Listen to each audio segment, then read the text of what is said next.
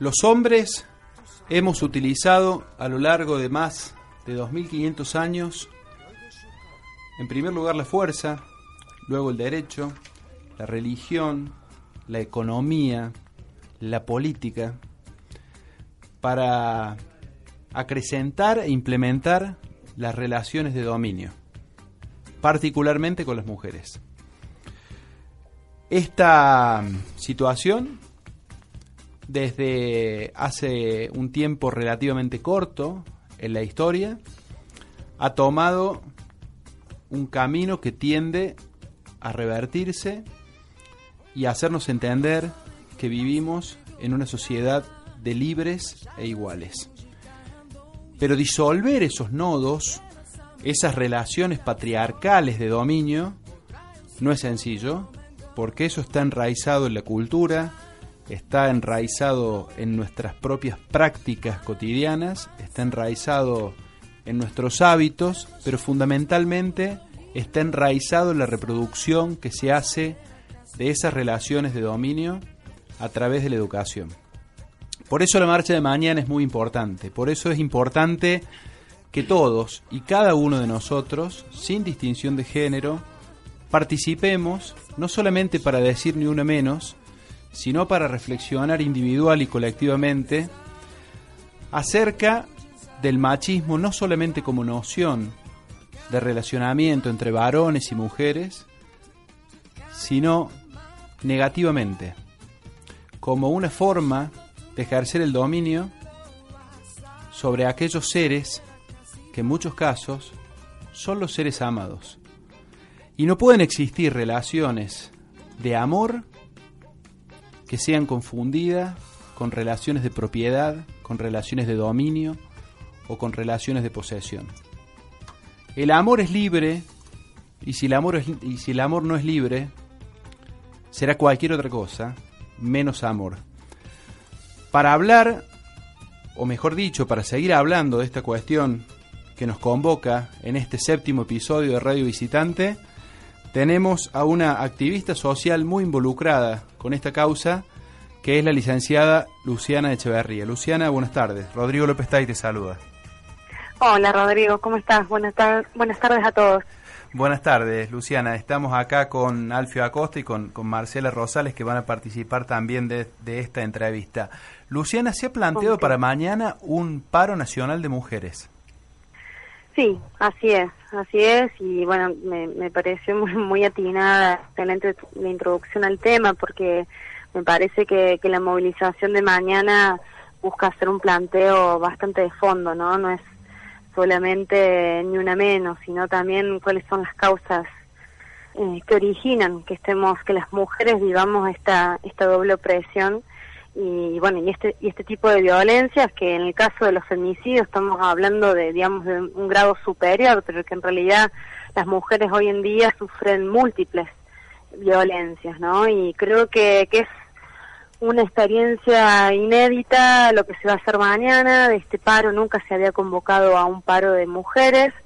Eh, esto también en, en algún punto tiene que ver con lo que ha pasado hace pocos días también en Polonia, que bueno que, las mujeres justamente al, al cercenarse, al intentar cercenarse el derecho al aborto, que era un derecho adquirido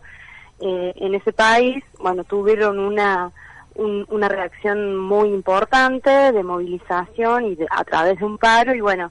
eso ese ejemplo fue tomado por el movimiento de mujeres de acá del país, que además viene de un encuentro nacional que se realizó en Rosario, donde también fue muy contundente y muy importante la participación, fuimos más de 50.000 mujeres las que ahí estuvimos, y bueno, y por eso, eh, digamos, la convocatoria de mañana, que por supuesto, bueno, tuvo este caso que ha tenido una gran repercusión, que es el caso de Lucía de Mar del Plata, eh, pero que en realidad, bueno, viene de mucho antes, ¿no? Creo que mm, que lo que sí se ha avanzado en el último tiempo es en lograr instalar en la agenda, eh, en la agenda mediática y también en la agenda social, porque lamentablemente no podemos decir lo mismo de los gobiernos y de las distintas instituciones que tienen que tomar cartas en el asunto, pero ya de, hace un tiempo esta parte a través de las movilizaciones en una menos, a través de otros tipos de, instancias, bueno, estamos logrando que, que, problemáticas que antes estaban mucho más invisibilizadas, bueno, hoy se esté tomando más conciencia, ¿no? Entonces esperamos que realmente la, la marcha de mañana sea, sea muy, muy masiva. Ahora, Luciana, eh, el encuentro de Rosario lamentablemente terminó con algunos incidentes similares a los que habían sucedido en el encuentro anterior en Mar del Plata. Y vos sabés que una de las cosas que más me llamó la atención, pero que me llamó poderosamente la atención, fue que mucha gente que se indignó en las redes sociales por la pintada a, espacios públicos o a, propiedades privadas, eh, no manifestaba, por ejemplo, la misma indignación frente a los sucesos eh, de, esta joven asesinada en Mar del Plata. Eh, parecía en el fondo de que en realidad la afectación del derecho de propiedad era más, más importante que el derecho a la vida de un adolescente. Sí, lamentablemente que cuando pasan estas cosas uno tiene que escuchar muchas barbaridades, ¿no? Eh, como esto que decís vos, digamos, en que en realidad se preocupan, ponen el foco de atención en cosas que son mucho menos importantes eh, que en esto, pero también hay, eh, hay casos que es mucho más grave porque también se pone en duda qué es lo que hizo la mujer para, para merecer eh, lo que le está sucediendo, ¿no? Yo recuerdo también otro caso nacional muy importante donde lo que se pone, bueno, a ver, pero cómo estaba vestida, también cómo se va a, cómo va a ir a bailar sola, cómo, digo, son un montón de, cuestionamientos que, demuestran lo que vos estabas planteando al principio, ¿no? Que todas las instituciones, la escuela, los medios de comunicación y demás, reproducen eh, un, un mandato social y un estereotipo de género que hace que bueno, la mujer tiene que ser de determinada manera, sumisa, rescatada, eh, eh, digamos, eh, cercenar algunos derechos y libertades, porque si no, bueno, estas cosas te pueden pasar, ¿no? Eh, y bueno, creo que eso todavía está, mm, está muy, muy enraizado, como decías vos. Y sí, en el encuentro de mujeres, yo parto, digamos, de también una aclaración, no, no comparto para nada eh, esto que, que, se rayen las paredes o que se, se hagan algunas estrechas de este tipo, porque en realidad eh, justamente son funcionales a estos sectores que buscan distraer eh, la atención de lo que es el verdadero debate, digamos, que es lo que nosotros necesitamos y lo que queremos poner en cuestión con estos encuentros y con estas movilizaciones, porque la marcha en Rosario fue eh, realmente contundente, fue muy grande. Entonces, creo que eso es lo importante y es lo que queremos mostrar, no que la noticia después sea, eh, bueno, alguien escrachó un, una pared, ¿no? Eh, y bueno, por supuesto,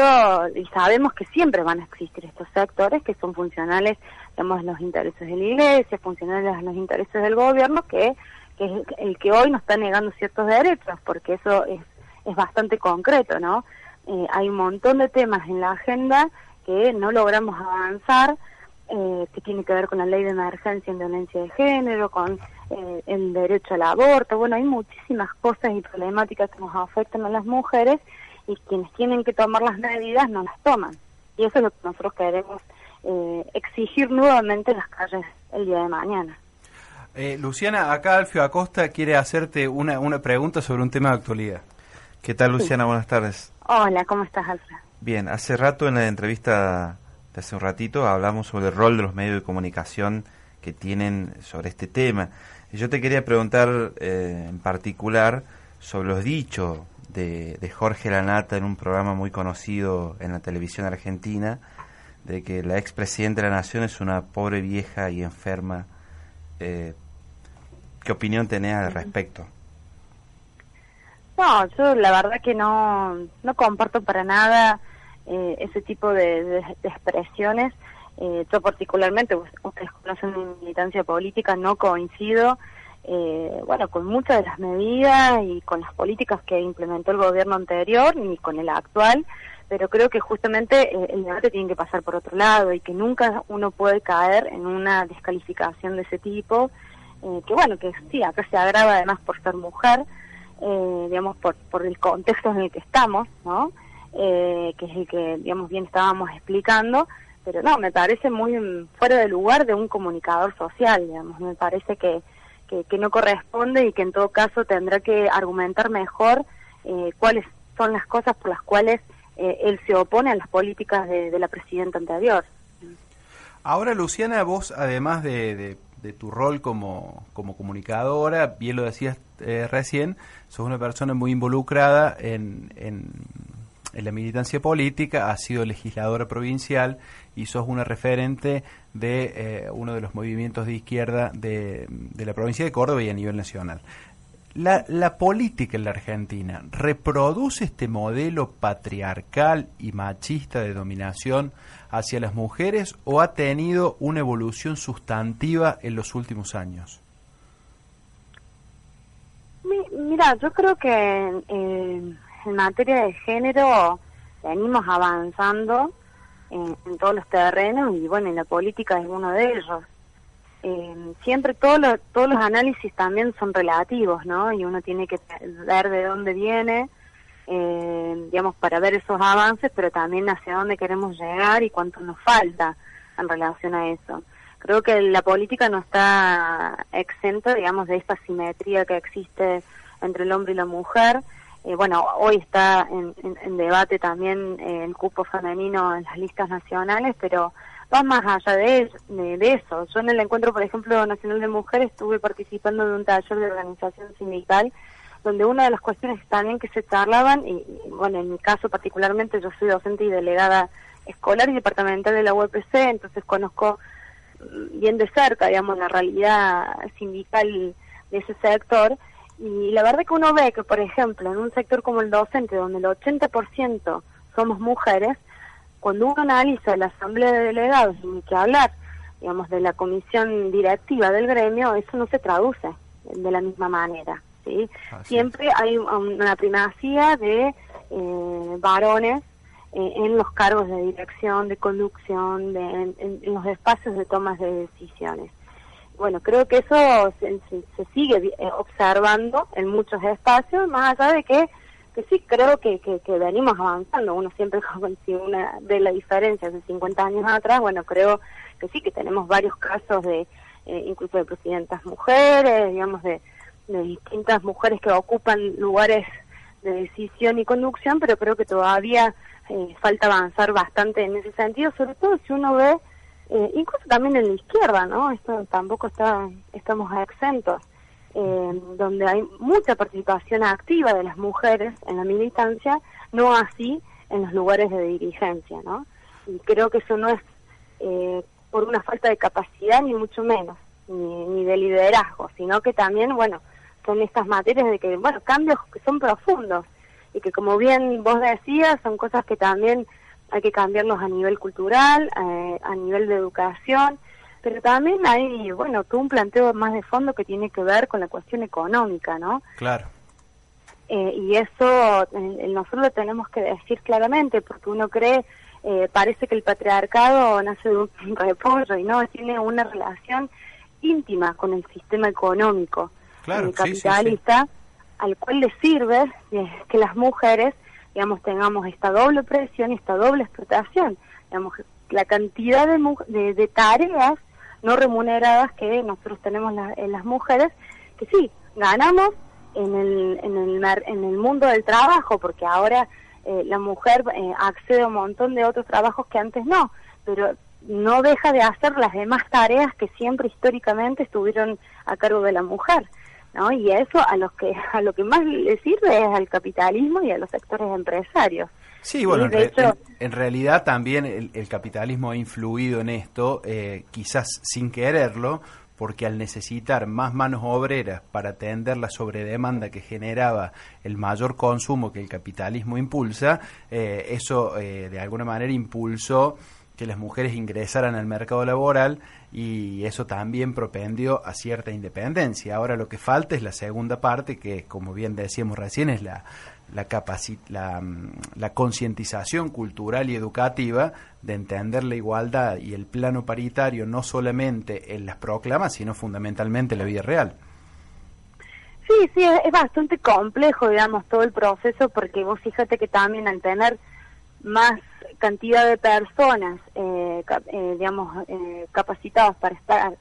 digamos, acceder a un puesto de trabajo, es lo que, bueno, se llama el ejército de reserva, también ejerce mayor presión para el que está en, ese trabajo y aceptar condiciones por debajo de las que, digamos, de las que mm, tendría que tener. Tirar, el, tirar el salario a la baja. Sí, claro, y, y, y, es algo que, digamos, está demostrado que, por ejemplo, las mujeres por el, mismo trabajo reciben menor remuneración que los hombres, eso también es otra de las cosas, unas desigualdades que, que aún que aún se sufren, pero yo también insisto en todas las demás eh, tareas que hoy eh, sigue eh, haciendo la mujer por encima de los hombres, en la crianza de los hijos, en el cuidado de la casa y demás, que incluso hasta ha habido cálculos que se han, se han puesto a calcular todo lo que lo que hace la, mujer en forma gratuita y eh, han llegado a estimar que llega al 40% del PBI de un país. Entonces, imagínate, no estamos hablando de cosas eh, de cosas menores y, todo eso eh, está invisibilizado, ¿no? Es como que, que, que todavía en los debates no, no, no se mete profundamente. Entonces, parece que la violencia de género, que todas las demás cosas también surgen de la nada y esto parte de un problema mucho más profundo. Y por eso es importante también, además de las MAP, las movilizaciones, poder tener estas instancias de debate. Está buenísimo que, que, que como las de ustedes, digamos, den un espacio para poder hablar de, de estas problemáticas,